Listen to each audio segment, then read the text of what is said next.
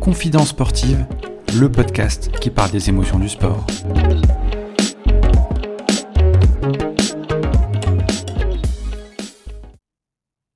Bonjour à tous, bienvenue dans ce nouvel épisode de Confidence sportive. Aujourd'hui, épisode 14. Je reçois un journaliste de sport qui est rattaché au Républicain Lorrain. Il est spécialiste de football et plus particulièrement du FCMS et également des sports mécaniques, auto, moto. Un grand fan et amoureux de la Formule 1. Moi, je l'appelle l'encyclopédie de la F1 et c'est un très bon ami, donc je suis vraiment très content de l'avoir aujourd'hui. Il faut aussi souligner, avec une petite pointe d'humour, que c'est la patte gauche du club de football du RS La Max. Et ça me fait bizarre de t'interviewer, Angelo. Bonjour Thomas. Ouais, ça fait, ça fait bizarre aussi. Il faudra rester euh, un tout petit peu sérieux, mais euh, on va le faire, je pense. ouais, non, mais c'est cool. Non, je suis trop content. Je suis trop content et, euh, et j'avais envie de parler de Formule 1 depuis longtemps et je me suis dit, qui mieux que, que, toi pour parler de cette belle discipline? Bah écoute, allons-y. Alors la première question, c'est bien sûr ton premier souvenir dans la F1. Qu'est-ce qui t'a donné envie de suivre la Formule 1 Est-ce que c'est une course, un pilote quel est ce premier souvenir et émotion? Alors, euh, ma découverte de la F1, en fait, c'est un, grand coup de foudre. Euh, je suis tombé dessus un peu par hasard. Euh, j'avais mes oncles qui regardaient la F1 chez ma grand-mère. C'est le Grand Prix d'Europe 1997. C'est vraiment la toute première fois que je tombe sur ces voitures et je tombe amoureux littéralement. alors pour la petite histoire, à l'âge là, j'étais vraiment un grand fan de, de voitures, de marques de voitures et vraiment ce que j'appréciais le plus, c'était Ferrari. Donc le premier truc que je, que je demande, c'est bon, qui c'est qui roule pour Ferrari? Et qui c'est qui roulait pour Ferrari? C'était Michael Schumacher. Euh, donc automatiquement, c'est le pilote que j'ai suivi, le pilote que j'ai supporté. Euh. et pour l'anecdote, ce qui est rigolo, c'est que le jour-là, il commet le geste le plus antisportif de sa carrière. il met un gros coup de volant à, Jacques Villeneuve, ça, il perd le titre euh, comme ça. mais ça m'a pas empêché de, de le suivre et, et, de vibrer avec lui. Donc c'est cette première course, cette première anecdote. Et alors je sais que tu as aussi des origines italiennes. Est-ce que c'est aussi ça qui t'a poussé à faire partie des, tifosi, comme on dit, de la Scuderia Ferrari? Euh, ouais, clairement. Alors, ce qui est rigolo, c'est que en foot, je suis 100% euh, français. Là, je porte en ce moment même le maillot de l'équipe de France. Mais en F1, je me sens italien. C'est très bizarre à dire, mais c'est en course automobile, je vibre pour l'hymne italien sur le podium. Je, vraiment, je suis un grand amoureux de Ferrari. Et clairement, mes origines italiennes ressortent à ce moment-là en particulier. Eh ben, écoute, euh, c'est assez intéressant parce que du coup, tu as la comparaison entre, les deux sports. Et le fait d'avoir eu comme, euh, et de l'avoir toujours, Michael Schumacher comme idole, euh, qu'est-ce que ce personnage représente pour toi? C'est l'idole absolue. c'est vraiment un sportif qui m'a fait vibrer comme aucun autre. j'ai crié de joie, j'ai pleuré, j'ai enfin vraiment, j'ai vécu d'énormes émotions grâce à lui. Et ce qui est beau, c'est que euh, quand je commence à le supporter, il a entre guillemets que deux titres mondiaux. Et au final, quand il prend sa retraite, il en a sept. Euh, il, est, il est devenu le, pilote le plus sacré de l'histoire de la Formule 1. Pour le moment, il est encore, même si Hamilton est, revenu à égalité avec lui. Euh, mais j'ai vraiment vécu sa, grande période et c'est des souvenirs que j'oublierai jamais. Il y a des moments, voilà, je suis capable de me rappeler d'une course qu'il a fait en 98, en 2000 c'est des, des, moments qui, euh, qui sont vraiment gravés dans ma mémoire. Un vrai fan du Baron Rouge, comme on les aime. Alors, euh, la Formule 1 est souvent décrite euh, comme un sport élitiste, vu les montants financiers colossaux qui sont, qui sont mis en place pour, pour les saisons. Et ça a été souvent décrit comme ennuyeux à, à suivre, de, de, suivre des voitures qui tournaient en rond sur un circuit. Qu'est-ce que tu en penses, toi? Et moi, j'ai souvent la réflexion en ce moment quand je discute avec des amis euh, par rapport à la série Netflix qui a connu un fort succès, où je trouve que la vision de la Formule 1 a changé auprès du grand public. Est-ce que toi, tu ressens ça aussi? Est-ce qu'il y a un avant et un après? Alors c'est marrant que tu me parles de ça parce que juste avant de venir, euh, je lisais un article dans l'équipe magazine sur vraiment le renouveau de la Formule 1. Euh, effectivement, en fait, la, F1 a changé de, propriétaire en fin 2016, il me semble. et ce sont des Américains qui ont, qui ont, racheté la F1 et qui ont fait en sorte que le produit soit mieux vendu. Euh, c'est-à-dire, il y a eu la, série Netflix, euh, la discipline s'est ouverte euh, sur les réseaux sociaux alors qu'elle elle était inexistante avant cela. et aujourd'hui, la, F1 est mieux mise en lumière on raconte mieux les histoires parce qu'il y a vraiment des belles histoires. Il y a des, histoires humaines dans la F1. Et effectivement, tu, fais bien de le souligner, mais la série Netflix a vraiment aidé à cela. J'ai beaucoup d'amis qui, qui ont vraiment jamais suivi la Formule 1, mais qui me disent Ah, trop bien la série, je vais regarder la course dimanche. Je, suis touché quand on me dit ça. C'est la F1, c'est mon bébé, donc donc c'est c'est vraiment intéressant qu'on me dit ça. Et, et quand tu dis voilà la F1, c'est des voitures qui tournent en rond, c'est la même chose que quand le vieil argument pourri quand, on dit le football, ah c'est des milliardaires qui courent derrière un ballon. je veux dire la F1, c'est comme le foot. Hein. Il peut y avoir des 0-0 tout pourris et des 4-3 magnifiques où on vibre. La F1, c'est pareil. Des fois, il y a des purges. il y a eu une purge cette année, par exemple, à Monaco, où c'est rien passé. La semaine suivante, il y a une course à Bakou extraordinaire euh, dont on se souviendra dans 10 ans. Donc, c'est la F1. Voilà, il peut y avoir de tout. Euh, il y a aussi différents aspects qui me font vibrer. Hein. Dire, euh, la F1, quand tu vibres quand il y a des dépassements, moi, je vibre aussi quand il y a des cours stratégiques où les ingénieurs vont trouver la bonne stratégie pour gagner. On l'a eu dimanche dernier au Grand Prix de France. Red Bull a gagné comme ça. Moi, c'est vraiment des, trucs qui me passionnent. Et c'est aussi pour ça que j'apprécie cette discipline. Alors, tu l'as dit, il y a l'inattendu. Et c'est la beauté du sport et aussi de, cette discipline. Qu'est-ce que te procure une course de F1 Est-ce que, alors je sais que tu regardes aussi euh, les qualifications, les essais, etc. Est-ce que tu peux aussi prendre plus de plaisir à regarder euh, une qualification où tu vois une position euh, surprise et inattendue? Qu'une course, qu'est-ce que ça représente pour toi? Alors déjà, c'est beaucoup de stress quand Ferrari est au premier plan. c'est terrible, mais euh, la dernière fois, euh, Leclerc a fait la pole et je me suis dit, oh punaise, j'avais moins de stress quand il était 13e l'année dernière. Euh, mais effectivement, j'ai eu aussi devant des qualifs. les, les qualifs, c'est le pilote seul contre le chrono et c'est un exercice qui est, vraiment excitant. Des fois, on a vraiment des belles qualifs. des fois qui sont plus excitantes que la course, hein, il n'y a, a, pas de mal à le dire je, peux vibrer pour, pour les deux en fait. Euh, qu'est-ce que je ressens devant la F1 ben, De l'excitation euh, et des émotions aussi. Des fois, je suis déçu. Euh, je vais te donner un exemple hein, qui, qui, parle mieux qu'autre chose. C'est Leclerc qui fait la pole au Grand Prix de Monaco. la symbolique extraordinaire, parce qu'il est monégasque. C'est la première pole depuis deux ans pour Ferrari. Malheureusement, dans son dernier tour, il se plante. Et en fait, dès la fin de les qualifs, je suis, je suis pas bien parce que je me dis, oula, il a abîmé la voiture, ça craint pour demain, quoi. Euh, le, lendemain matin, Ferrari euh, communique en disant non, c'est bon, la voiture va bien, ça ira. Et en fait, quand il fait le tour de mise en grille, euh, on l'entend la radio dire non, non, ça va pas. Et il n'a pas pu prendre le départ de la course. C'était une immense déception, mais j'étais en PLS sur mon canapé, c'était terrible. enfin, la pole après des années d'attente et il peut, peut même pas prendre le départ de son Grand Prix.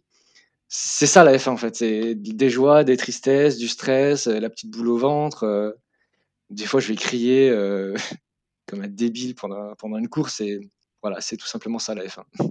Et puis, il y a plein aussi d'inattendus, comme tu l'as dit, avec aussi euh, les impondérables, la météo, euh, le circuit qui peut être. il peut y avoir un safety car s'il y a un accident, une stratégie qui est un arrêt au stand qui ne se passe pas comme prévu. Et ça fait aussi tout le charme du Grand Prix. Est-ce que il y a aussi un débat qui revient souvent, on dit dans le foot, Maradona, Pelé, Zizou, c'est quel est le plus grand de tous les temps? Il y a souvent ce débat aussi en Formule 1 avec les plus grands pilotes. Est-ce qu'on peut comparer des époques? Euh, Je pense à Senna, Schumacher, Fangio, Hamilton par exemple. C'est très compliqué. Je pense qu'on ne peut pas comparer. Euh, parce qu'à son échelle, Fangio était le plus grand. Euh, dans les années 50, il a couru pour plusieurs écuries. Ben, il a gagné avec chacune d'entre elles. Donc à son échelle, c'était le plus grand. Pour moi, je suis de très mauvaise foi, mais Schumacher, c'est le plus grand à mes yeux. Parce que Schumacher, il a, Schumacher, il a changé le visage de, le visage de ce sport, en fait. Euh, il est arrivé, euh, je vais pas dire qu'il a professionnalisé la F1, mais presque. Il avait une attention à chaque détail. Et aujourd'hui, c'est la norme. Cette attention à chaque détail, aujourd'hui, c'est la norme et c'est Schumacher qui l'a, qui l'a apporté. Euh, je veux dire, par exemple, je donne un exemple. En 2004, il a, il a demandé à concevoir un casque avec des petits détails aérodynamiques. Ça va pas te faire gagner une course, mais ça peut te faire gagner quelques millièmes par-ci, quelques millièmes par-là. Et aujourd'hui, ce casque-là, c'est la norme. Tous les boutons sur le volant, sur le volant, c'est lui qui, euh, qui les a demandés. Aujourd'hui, c'est la norme. Et en plus de ces sept titres, qu'il a acquis avec, euh, beaucoup de mérite, parce que quand il a rejoint Ferrari, euh, Ferrari était au fond du trou. Hein. Ils n'avaient pas gagné depuis 20 ans. Enfin, par rapport à tout ça, j'ai envie de te dire que c'est Schumacher le plus grand. j'ai souvent ce débat avec des, amis qui supportent Hamilton. Je vais pas te mentir, je ne l'apprécie pas énormément. il a sept titres, mais je trouve qu'il a moins de mérite par rapport à ça. Par rapport à, au fait qu'il a rejoint Mercedes et qu'il a enquillé les titres avec. Euh, voilà, par rapport à ça, je te dirais que c'est Schumacher le plus grand. Après, je peux pas te, oublier de parler de Senna. qui par son comment dire, son talent pur, son son génie, fait aussi partie des plus grands. Mais Senna, il il fait partie des plus grands parce qu'il y a eu Prost aussi. Prost était son grand rival qui j'ai envie de te dire, qui est sous-estimé. personne va dire que Prost était le plus grand pilote de l'histoire, mais c'est un des plus grands vraiment. Euh, il faut pas l'oublier, il y a Jim Clark, Niki Loda, vraiment il y, a, des grands noms et, et je pense qu'ils inspirent tous le respect et ils sont ils ont tous quelque chose, ils ont tous apporté quelque chose à l'histoire de la F1. Justement, par rapport à ces noms-là que tu n'as pas forcément connus toi euh, devant ta télé sur une course, Niki Loda, euh, Prost, Senna, mais qui ont marqué l'histoire. Euh, comment tu le vis toi par rapport à la F1 et comment tu, c'est quand même incroyable que des gens comme ça, des, sportifs aussi grands, ont marqué leur sport et il y a encore des jeunes qui s'intéressent à ça et qui deviennent fans alors que ces personnes sont plus en activité ou même ont eu des accidents et sont plus en vie aujourd'hui. Mmh. Mais je pense quand quand tu es amoureux d'un sport, tu es aussi amoureux de son histoire. Euh, je veux dire aujourd'hui, quand tu commences à regarder le foot, tu te dis: «Ah c'est trop bien, euh, qu'est-ce qu'il y a eu avant?» tu vas regarder, Johan Cruyff, Maradona, même si tu les as jamais vus jouer, tu sais qu'ils font partie des plus grands. La F1, c'est pareil, je suis amoureux de l'histoire de la F1, heu, j'ai déjà regardé des vieilles courses, des courses de génie de Senna où je me suis dit: «Ah ouais, quand même, c'est quelque chose, hein». Même si je l'ai jamais vu en en direct, je sais que c'est quelque chose euh, je vais pas te mentir, j'ai jamais vu une, course des années 50 en entier, mais euh, à son échelle par rapport au danger euh, de l'époque aussi. Il y, a aussi cette notion de danger qui, donne encore plus de crédit à, ces pilotes. à l'époque, les mecs, ils roulaient sans ceinture de sécurité. Faut juste se dire ça, quoi. les gars, je crois que c'était en 1957, au Nürburgring, qui était le circuit le plus dangereux, il, il remporte une victoire de légende il sort des stands loin derrière tout le monde et au final, il va gagner la course. Et c'est ces moments d'histoire qui font que, euh, que les pilotes là, ils restent vraiment, euh, vraiment gravés. Quoi. Alors, on va parler aussi euh, du pays, de la France. Est-ce que tu portes un regard particulier sur les écuries françaises et les, les pilotes français? Alors, comme je l'ai dit avant, en F1, je me sens un peu italien. donc, je vais pas avoir de, de regard particulier sur les écuries françaises. Euh, par exemple, Alpine, euh, voilà, s'ils marquent des points, c'est bien, mais si ça marque pas, voilà, je ne vais pas être plus triste qu'autre chose. Après, les pilotes français, forcément, euh, on a envie qu'ils qu'ils, qu'ils brillent, on a envie qu'ils fassent de belles choses. Quand Gasly a gagné, j'ai failli pleurer. Alors que je m'y attendais pas. Honnêtement, avant la course, je t'aurais pas dit si Gasly gagne, je vais pleurer. Mais au final, c'est arrivé. Et je me suis dit, waouh, mais en fait, c'est la première, fois que je vis ça, parce que j'avais jamais vécu de, victoire d'un pilote français. La dernière, c'était en 96, je ne regardais pas encore la F1. Et, c'était vraiment inattendu. Jamais de la vie, je pensais vivre euh, une victoire d'un pilote français. Et les derniers tours, j'étais en train de trembler. en plus, ce qui est rigolo, c'est que j'étais au bureau. Euh, enfin, j'ai la chance de pouvoir regarder du sport à la télé euh, au, bureau. Tout le monde n'a pas cette chance. Et en fait, je me suis arrêté de travailler la, dernière demi-heure de cours. J'étais, fou. J'ai une collègue qui passe, qui voit que je, suis euh, que je suis pas bien. Je dis putain, il y a un pilote français qui va gagner. Je lui dis ça avec des trémolos dans la voix et effectivement, j'ai vraiment euh, vibré pour un pilote français, mais sinon, euh, je vis plus pour Ferrari. Euh. Après, tu as les, les pilotes. Il y a une belle génération en fait en ce moment qui est là. Ocon, Gasly. Leclerc est pas français, mais il est francophone. On a envie de dire qu'il est français. Bon, il l'est pas, hein, il n'est pas français du tout, mais il y a une belle génération, euh, des, pilotes qui en plus ont l'air sympas, qui sont enfin, comme on, parlait Netflix tout à l'heure, euh, l'image de la F1 s'est vraiment euh, améliorée. Aujourd'hui, il y a plus d'ouverture. On se rend compte que ces mecs-là ont des histoires et qui sont sympas, quoi. et sinon, j'apprécie aussi beaucoup Jules Bianchi qui malheureusement nous a quittés. Et ça m'avait rendu énormément triste parce que c'était, je crois, le premier pilote que j'ai suivi depuis les catégories inférieures, en fait. Il était, alors je sais plus le nom de la catégorie, je crois que c'était F3.5 ou un truc comme ça, et euh, il avait manqué le titre de justesse. Je l'avais suivi parce que c'était un pilote français qui était, euh, qui appartenait à Ferrari, à la Ferrari Driver Academy. Et en fait, du coup, je me suis dit, ah punaise, trop bien, je suis français chez Ferrari, ce serait incroyable. Je l'ai suivi de la F3.5, pilote d'essai chez Force India, euh, et du coup, enfin, j'étais vraiment content quand il a marqué des points à Monaco, c'était un exploit avec sa petite voiture. Et du coup, son décès m'avait rendu particulièrement triste. C'est vraiment un pilote que, que, je supportais. Quoi. Et qui était très, très, très talentueux. Euh, on pense à lui. Est-ce que, euh, justement, tu me disais que tu avais suivi Jules Bianchi par rapport à ses débuts. Est-ce que tu suis aussi euh, les différentes catégories inférieures de la F1 en temps normal? Maintenant, oui. parce qu'aujourd'hui, tu peux regarder de la F2 à la télé. quand j'étais petit, tu la F3000, tu la tu la voyais pas, quoi. Tu voyais à la limite des le vainqueur, tu je suivais pas tant que ça. J'ai suivi un peu, heu, Jules Bianchi, après j'ai perdu ça. J'ai suivi la F2 pour Charles Leclerc. C'est aussi le pilote que j'ai suivi depuis, heu, depuis une paire d'années. J'ai eu un coup de foudre pour ce pilote en F2. Heu, j'ai suivi la F2 l'année dernière pour l'année dernière pour Mick Schumacher, qui a été champion en en F2, c'était assez, exceptionnel et cette année, je la suis encore et en fait, on a vraiment des belles courses. En F3 aussi, on a des on a des des courses passionnantes. Heu, Théo Pourchaire a fait vice-champion la saison dernière, aujourd'hui il est en F2, il a fait une belle victoire à Monaco.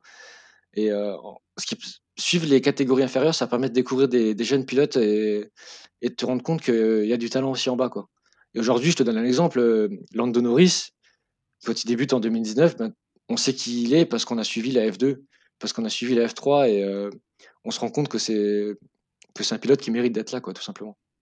Ouais, tu vois le parcours, heu, du du pilote et aussi son évolution et ça, c'est super intéressant, heu, de voir, heu, justement tous les progrès accomplis, s'adapte, heu, à la catégorie, à l'écurie. Bah, c'est marrant que tu dises ça parce que je te je te coupe, mais par exemple Mick Schumacher, quand il débute, en F3, la première demi-saison, il est pas bon, il est très moyen et en fait, il devient monstrueux sur la deuxième partie de saison. Il est champion en gagnant toutes les courses en fin de saison. En F2, il en 2019, sa première saison, il est moyen.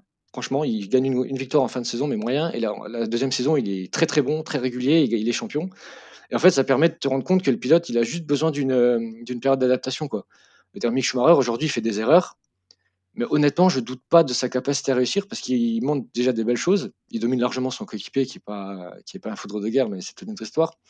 Et euh, mais je suis confiant dans le fait qu'il peut vraiment continuer à progresser parce qu'il a montré dans les catégories inférieures qu'après cette période d'adaptation, il devenait vraiment très bon.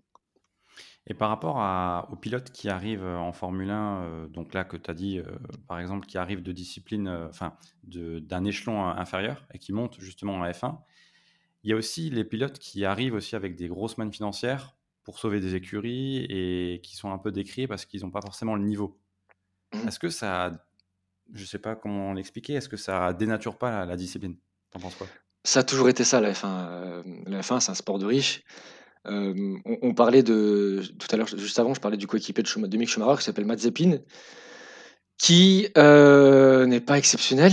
Hem, en plus d'avoir un côté, sulfureux, dont je ne vais pas forcément parler, mais, en fait, en venant avec sa valise, il a sauvé l'écurie As, parce que l'écurie As, sans l'argent de Mazepin, elle met la clé sous la porte. Donc quelque part, ces pilotes-là sont quand même nécessaires. Après, il y a des bons pilotes payants. Lance Stroll, heu, il est arrivé, on se dit: «Ah, il est bidon, c'est le fils à papa, machin». Il a sauvé, heu, l'écurie, heu, Force India à l'époque, qui est devenue Racing Point, aujourd'hui, heu, Aston Martin et au final, il fait fait pas du mauvais boulot, Lance Stroll. Il est, correct. C'est un pilote qui est un peu irrégulier, mais qui de temps en temps va te sortir une perf. Il fait la pole la saison dernière en Turquie. Tu peux pas faire une pole sous la pluie en étant un peintre. Et puis pilote payant, il y a pilote payant et pilote payant, Niki Lauda, il débute sa carrière en étant pilote, payant. Il vient avec une grosse valise, je crois que son père était docteur, il me semble et il achète son volant F1. Après, il se trouve que le pilote est extraordinaire et au fur et à mesure, c'est lui qui devient payé, mais il a démarré en étant pilote payant. Schumacher aussi, il a démarré grâce à ses sponsors. Donc heu, l'argent est nécessaire. Heu, effectivement, de temps en temps, tu as un mec qui vient avec un gros budget, mais qui est bidon. Mais ça fait, partie de la F1 et même si les mecs peuvent paraître, heu, largués, piloter une F1, c'est quand même pas, hem, c'est quand même pas ouvert à n'importe qui et heu, même Mazepin qui est qui de temps en temps se ridiculise, heu, il est pas dénué de talent, je l'ai vu en F2 et de temps en temps il a il a fait des podiums et et ces pilotes-là méritent quand même du respect, quoi. Et puis au final, ils sont que 20 dans le monde. Ils ils courent à à 320-340 km/h. Ils se prennent des jets dans la gueule, dans les virages, tu tu cours pendant presque 2 heures. Tu as le stress de la qualif. Tu dois être, heu, attentif au parce qu'en fait, au moindre à la moindre petite erreur, tu peux faire un accident. Mmh. Il y a aussi ça qu'on a des fois du on oublie rapidement en fait, que c'est quand même un truc invraisemblable. Les mecs risquent leur vie, hein, heu, tout simplement. Heu, par enfin, ces dernières années, on avait, pendant 10-15 ans, on avait oublié le le le danger de la mort. Il y a eu la piqûre de rappel avec Jules Bianchi, là, heu, en 2019, on a eu Anton Hubert en F2. Heu, de temps en temps, on a une douloureuse piqûre de rappel. on a eu Romain Grosjean l'année dernière qui s'en est échappé miraculeusement, mais de temps en temps, tu as cette petite claque dans la gueule où tu te dis ah ouais, quand même, même si le gars-là, je l'aime pas, il risque sa vie pour nous faire vibrer. Donc voilà, tu as quand même envie de, les respecter un minimum. Et, euh, et outre l'aspect danger, voilà, comme tu dis, les mecs doivent faire attention à des détails, mais improbables. Euh, la température du bitume, euh, l'usure des pneus. Enfin, c'est une mécanique d'enfer en fait la F1. Et c'est les mecs, c'est des têtes en fait. Enfin, c'est ils doivent penser à des trucs auxquels on on pense même pas. Et enfin, par rapport à ça, je trouve, enfin, c'est vraiment admirable quoi. Ouais, ils sont tous beaux gosses, ils sont tous sportifs, ils parlent 28 langues. Ouais, c'est ça aussi. Les mecs, ils... les mecs sont là, ils parlent en anglais à la radio, puis d'un coup, ils parlent en italien en média. Ah, il y a le français, machin. Et tu te dis, mais c'est des surhommes en fait. Je sais pas si tu as déjà vu leur exercice où ils doivent réagir avec les l'exercice avec les lumières, là où ils doivent taper là où la, lumière clignote. Mais ils ont des temps de réaction de malade. Ils sont pas faits comme nous, les gars là. Sérieusement, c'est un truc de malade. C'est vrai que c'est ce qui m'impressionne le plus et, je pense que c'est les sportifs qui m'impressionnent le plus euh, par rapport à, toute la combinaison de facteurs qui font qu'ils euh, performent à un niveau euh, incroyable. Enfin bon, c'est. On va parler maintenant des circuits parce que tu as eu l'occasion d'aller sur des circuits. Est-ce que alors tu es allé au Mans, pas si je me trompe pas, Monaco, mais bon pas en temps de course récemment. Est-ce que ça t'a fait des sensations particulières d'aller sur, sur des endroits que tu admirais à la télé et que tu, là, tu voyais pour la première fois en vrai? Euh, Clairement. Euh, pas la toute première fois que j'y suis allé, euh, je me suis dit, pardon, mais je me suis dit, putain, j'y suis. Et euh, ouais, vraiment, c'est en plus pas, enfin, c'est, c'est vraiment particulier, c'est peut-être le plus beau circuit du monde. Et en fait, c'est le, circuit qui est le plus proche de chez moi, il a deux heures, deux heures et demie peut-être. j'ai eu la chance d'y aller pour couvrir une course. Et alors, je devais me contenir parce que je me suis dit, vas-y, Angelo, fais pas ta groupie, t'es quand même là pour le boulot. Je t'avoue que c'était pas facile. Quand j'étais en salle de presse, j'avais euh, Hamilton, Vettel, Bottas devant moi sur le pupitre. Il y a eu une seconde où je me suis arrêté de les écouter et je me suis dit, j'y suis quoi. J'y suis, j'ai regardé autour de moi, je me dis, putain, je suis dans la salle de presse euh, d'un Grand Prix de Formule 1. Euh. avant de me ressaisir, en me disant, allez, c'est bon, concentre-toi. Mais c'est vraiment, ça m'a fait quelque chose. Voir le circuit en lui-même, quand tu vois les voitures passer à des vitesses folles, la première fois que j'ai vu une voiture, une F1 passer devant moi, je, me suis dit, oh, putain, c'est ça une F1. C'est c'est vraiment quelque chose de fou. Euh, j'ai aussi vu Le Mans, on a parlé, j'ai couvert les 24 heures du Mans en 2019. Euh, c'est rigolo parce que en fait l'endurance, c'était pas spécialement ma passion. Euh, je vais pas suivre l'endurance comme je suis la F1, mais quand j'y suis allé, j'ai vraiment découvert un univers euh, incroyable. tu as une vie en fait dans le circuit, c'est presque comme un festival de musique.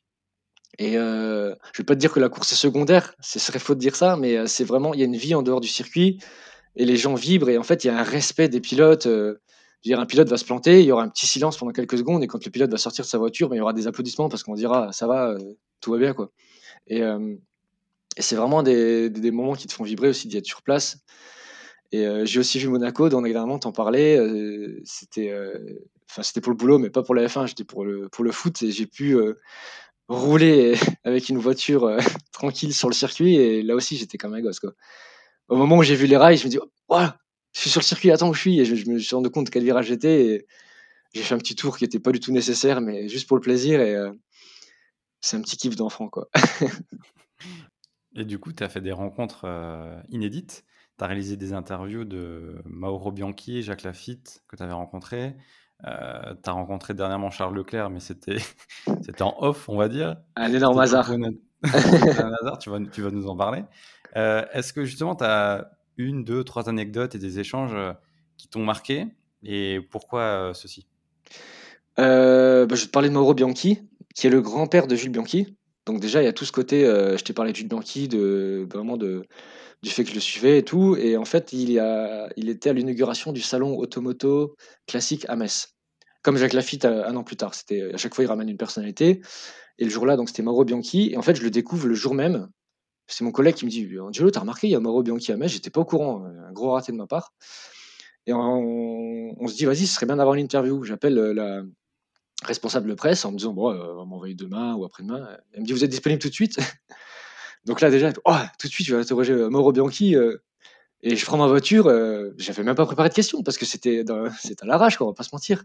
Et en roulant, je préparais des questions dans ma tête et tout s'enchaîne très vite. Je me retrouve devant Mauro Bianchi Et je voulais parler de plusieurs choses et en fait, je voulais aussi parler de son petit-fils. Heu, ça s'imposait.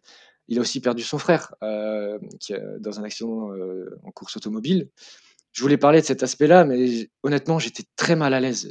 J'avais peur, je me dis: «Comment je vais amener ça? C'est très dur, je vais parler de la mort de son frère et de son petit-fils, c'est quand même quelque chose» et en fait, il se trouve qu'il était, charmant et que ça s'est fait naturellement. On a parlé de sa passion du sport auto et je lui ai demandé s'il en a voulu au sport auto, qui, heu, qui lui a volé son petit-fils et son frère. En fait, il a on a discuté tranquillement et heu, je vais pas te mentir, à la fin de l'interview, j'étais un petit peu, heu, fébrile, quoi.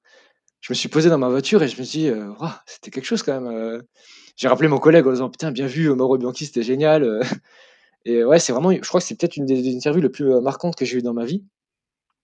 J'ai eu Jacques Lafitte l'année suivante qui aussi était était vraiment, vraiment charmant. Enfin, c'est tu es content quand tu te retrouves avec des mecs que tu vois à la télé et tu te rends compte qu'ils sont sympas, quoi.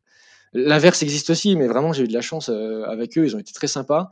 Charles Leclerc, c'était différent. Donc, heu, j'en ai parlé tout à l'heure, j'étais à Monaco pour, heu, un match du FC Metz. J'avais sympathisé avec, avec un pote qui vit à Monaco. On mange au resto ensemble et là, je tourne ma tête et je vois Charles Leclerc. Je crois que je me suis pincé, je me dis: «Mais non, c'est pas possible». Attends, attends, pardon, je te coupe. Tu m'as envoyé un snap au resto et tu as écrit, heu: «Charles Leclerc, tu es où?» Mais oui, mais ça, c'était avant. Ça, c'était avant. Alors je t'avais dit, je m'étais baladé dans le circuit et tout et je mets une story sur Instagram et je marque, heu: «Charles Leclerc, tu es où? Viens boire un coup, je te je t'invite». J'écris ça genre à 11:00 du mat et à midi, je le croise au resto. Mais c'est quoi cette chance de cocu? Et je ouais, je le croise et et franchement, j'étais tout fou dans ma tête. Je le croise, c'est rigolo parce que tu as quasiment tous les pilotes qui habitent à Monaco. J'aurais pu croiser un pilote dont je m'en fous et je croise mon préféré, heu, mon chouchou, quoi et heu et donc là, je suis fou et je le regarde et je me dis: «Waouh, bah, je vais pas l'emmerder pendant qu'il mange quand même, ça se fait pas». Je voulais pas je voulais pas l'embêter, heu, mais je le regardais en me disant: «Qu'est-ce que je fais? Il faut que j'immortalise le moment», et en fait, il se trouve qu'à un moment, il se lève pour, enfin, il finit de manger tout simplement et là, je me lève, je me mets à la sortie pour l'intercepter tout simplement, comme une groupie. Enfin, j'ai honte de le dire, mais et j'ai pris un selfie avec Charles Leclerc, heu, alors que normalement, je prends je enfin, dans le cadre du boulot, je prends pas de selfie, heu, parce que je heu, par rapport à la crédibilité, tout ça, j'essaie d'avoir un peu de recul, mais là, je me suis dit: «Allez, je tra je travaille pas, je vois Charles Leclerc, c'est bon, quoi, tranquille» et j'ai fait une photo avec Charles Leclerc et et et j'étais tout fou, quoi, comme un gosse. Selfie masqué. Ouais, dommage, j'aurais bien aimé le faire sans le masque, mais bon, avec la situation sanitaire, heu, ça se trouve, j'aurais même pas pu diffuser la la photo sur les réseaux sociaux si j'avais pas le masque. C'est pas faux, pas faux. Alors, je sais que tu as on en a parlé là déjà de beaucoup de références de de F1. Heu, est-ce que tu peux nous parler des références F1 que tu as chez toi? Je sais que tu as des objets de collection. Je sais que les jeux vidéo sont très présents aussi, heu, dans ton quotidien. Heu, est-ce que tu as déjà roulé sur piste? Et quelles sensations ça t'a procuré aussi? Alors j'ai je fais la collection de plein de trucs liés à la F1. Bon déjà j'ai le jeu Formula One, chaque année je l'achète, heu, c'est limite le seul jeu que je vais acheter chaque année, heu, hem, c'est par rapport à ma passion, je roule sur le jeu vidéo, c'est enfin vraiment de 2 trucs qui me passionnent, la F1 et le jeu vidéo.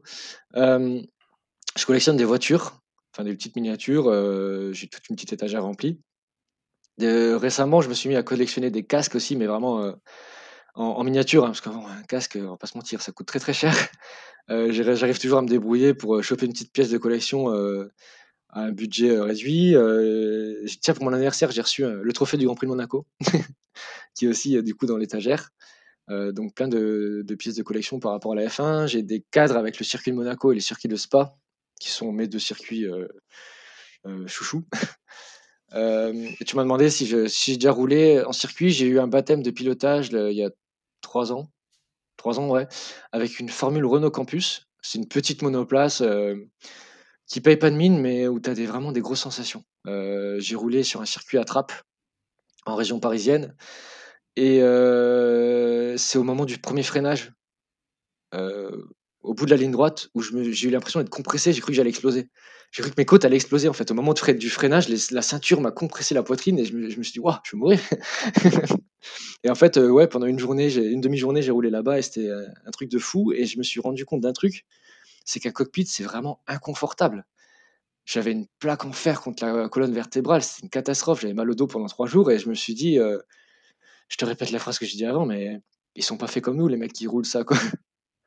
C'est vraiment un truc bah, de ouais, malade. complètement j'ai vu une j'ai vu une photo aussi où quand quand tu étais à tu étais à Maranello aussi Ouais. Tu étais au musée justement de de Ferrari Oui, et tu étais rentré dans une dans une F1 il me semble? Heu, c'était des des simulateurs, en fait. Hem, au musée Ferrari, en fait, j'y suis allé avec un copain, heu, pour, une exposition sur Schumacher, donc tout se recoupe, la passion de Schumacher, la passion de Ferrari et en fait, dès qu'il y avait un simulateur qui traînait, je faisais un tour. J'ai fait, dans dans une petite boutique, j'ai fait dans un dans le musée officiel et et ouais, c'est des belles sensations et ce qui est rigolo, c'est qu'aujourd'hui, j'ai, j'avais reçu un volant à Noël. Donc aujourd'hui, je joue plus à la manette sur Formula One, je joue au volant. Donc c'est comme si j'avais mon petit simulateur chez moi, même si c'est pas les mêmes sensations, mais c'est, c'est, heu, des sensations en plus, on va dire et heu, c'est, heu, vraiment kiffant. D'ailleurs, est-ce que ça t'arrive de retrouver les les mêmes émotions d'une course de F1, par exemple, que tu regardais, quand tu as commencé, hein, dans les années 2000 et aujourd'hui 20 ans plus tard? Est-ce que tu as toujours ce ce regard et cette, ces yeux d'enfant devant une course ou maintenant tu un regard, comme tu dis, heu, plus professionnel? Heu, alors, heu, j'ai toujours mon regard d'enfant, en fait, sur la F1, heu, parce qu'au final, par rapport à mon boulot, je suis pas la F1 au quotidien comme je suis le foot. Je vais faire un parallèle, avant le foot, j'étais dans la peau d'un supporter.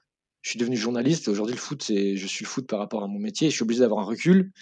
Aujourd'hui, j'ai du recul quand je vois un match de foot, même si je vibre encore, hein, bien sûr. Hier, on a regardé l'Euro ensemble, j'étais comme un fou, heu, mais par exemple, sur un match du FC Metz, je vais avoir du recul, je je peux pas me permettre d'être dans le dans la mauvaise foi comme je ch ouais, dans l'affectif aussi, ouais. Alors que la F1, en fait, je veux conserver ce je veux conserver ce ce côté supporter, quoi, parce qu'on vibre tellement, heu, je veux pas perdre ça. Et heu et par rapport à des vieilles courses, des fois, je vais regarder, une vieille course des années, heu, 2000, une victoire de Schumacher quand il gagne le titre à Suzuka en 2000, bah, voilà, petite émotion quand même, hein, heu, c'était le 1er titre depuis 20 ans pour Ferrari, le 1er titre de Schumacher avec Ferrari, le 1er titre que j'ai vu de mes propres yeux et pendant quelques secondes, je me revois, heu, devant la télé, à 8, heu, à 8-9 ans et je me rappelle, comment j'étais à ce moment-là et du coup, j'ai les émotions qui reviennent, quoi. Et est-ce que, là, par rapport à, la Formule 1 de manière générale, tu l'as dit avant, il y a aussi, des drames, hein, des accidents, heu, malheureusement qui qui arrivent. Est-ce que toi, tu as un souvenir qui t'a marqué un peu plus qu'un autre? Moi, par exemple, j'étais tétanisé et je m'en souviens comme si c'était hier, heu, de l'accident de de en 99 à Silverstone, quand il fait le tout droit et qu'il va dans le bac à pneus et je sais que j'étais marqué devant ma télé, tu vois? Je sais exactement ce que je faisais et j'étais devant la télé, j'a j'avais bloqué. Est-ce que toi, tu as un souvenir vraiment d'un événement un peu plus tragique pour le coup? Heu, alors cet accident de Schumacher, je m'en rappelle très, très bien. Je me suis senti très bête parce que genre 10 secondes avant, il y a le départ et je dis: «Aujourd'hui Schumacher va gagner, je le sens». 10 secondes après, il se retrouve dans le mur de pneus, les 2 la jambe cassée.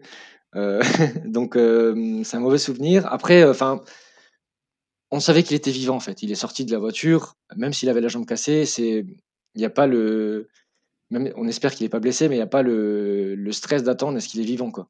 Ça, c'est un stress qui est horrible. Il y a vraiment la première fois que j'ai senti ça, c'est l'accident de Robert Kubica en 2007 au Canada. Un accident horrible heu, il s'en tire avec une entorse de la cheville, il manque qu'une course, hein, pour te dire, heu, le mec, heu, c'est c'est un surhomme, quoi et en fait, il y a un accident horrible. La voiture s'arrête sur le flanc, et là, tu te rends compte que le pilote ne sort pas de la voiture, il réagit plus. Il avait perdu connaissance parce qu'effectivement, c'était un gros choc et c'est la première fois que je me suis dit: «Waouh, le pilote est pas conscient, quoi. Est-ce qu'il va mourir?» tout simplement? Et j'avais la main qui tremblait et vraiment j'ai eu très peur, quoi. Donc il y a y a ce cet accident de Robert Kubica. L'accident de Jules Bianchi, je l'avais pas vu en direct.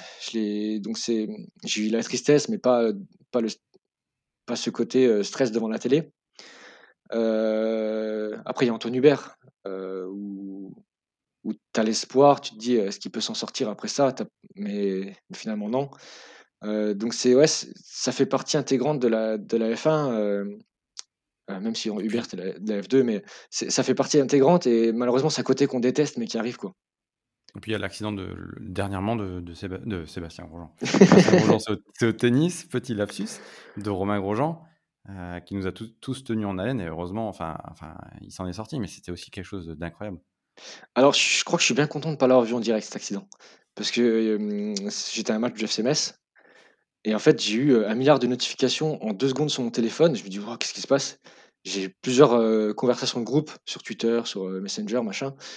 Avec des gens qui suivent la F1 et en fait, j'ai reçu voilà, j'ai vu tous les messages et pendant quelques secondes, je suis sorti du match. Ah, c'est pas très professionnel, mais excusez-moi. et j'ai regardé ce qui s'est passé et j'étais très inquiet. par chance, assez vite, on voit qu'il est s'en tire. mais je pense que devant la télé, j'aurais pété pété un plomb, quoi. C'est, en fait, c'est le moment le plus stressant, c'est le moment où tu as l'accident et tu te dis: «Est-ce qu'il va bien?» quoi? Euh, tu avais, un autre accident horrible, je crois que c'était celui d'Alonso en 2016, où il fait des tonneaux, la voiture est une une crêpe à la fin, quoi. Tu te dis: «Comment il s'en est sorti?» mais vraiment le plus dur, c'est quand quand tu pas de nouvelles tout de suite, quoi. C'est des secondes, des des minutes qui paraissent interminables. Ouais. Il y a un très bon reportage que qu'on a regardé ensemble d'ailleurs, que tu m'avais montré sur Canal+. Euh, je sais plus si c'était un intérieur sport ou un sport reporter. Euh, sport reporter, ouais. ouais, qui qui qui revenait sur l'accident avec, et c'est là qu'on voit quand même que les F1 sont quand même des bolides incroyables en termes de sécurité, que le halo lui a sauvé la vie et aussi que l'accident de Jules Bianchi a servi pour la suite.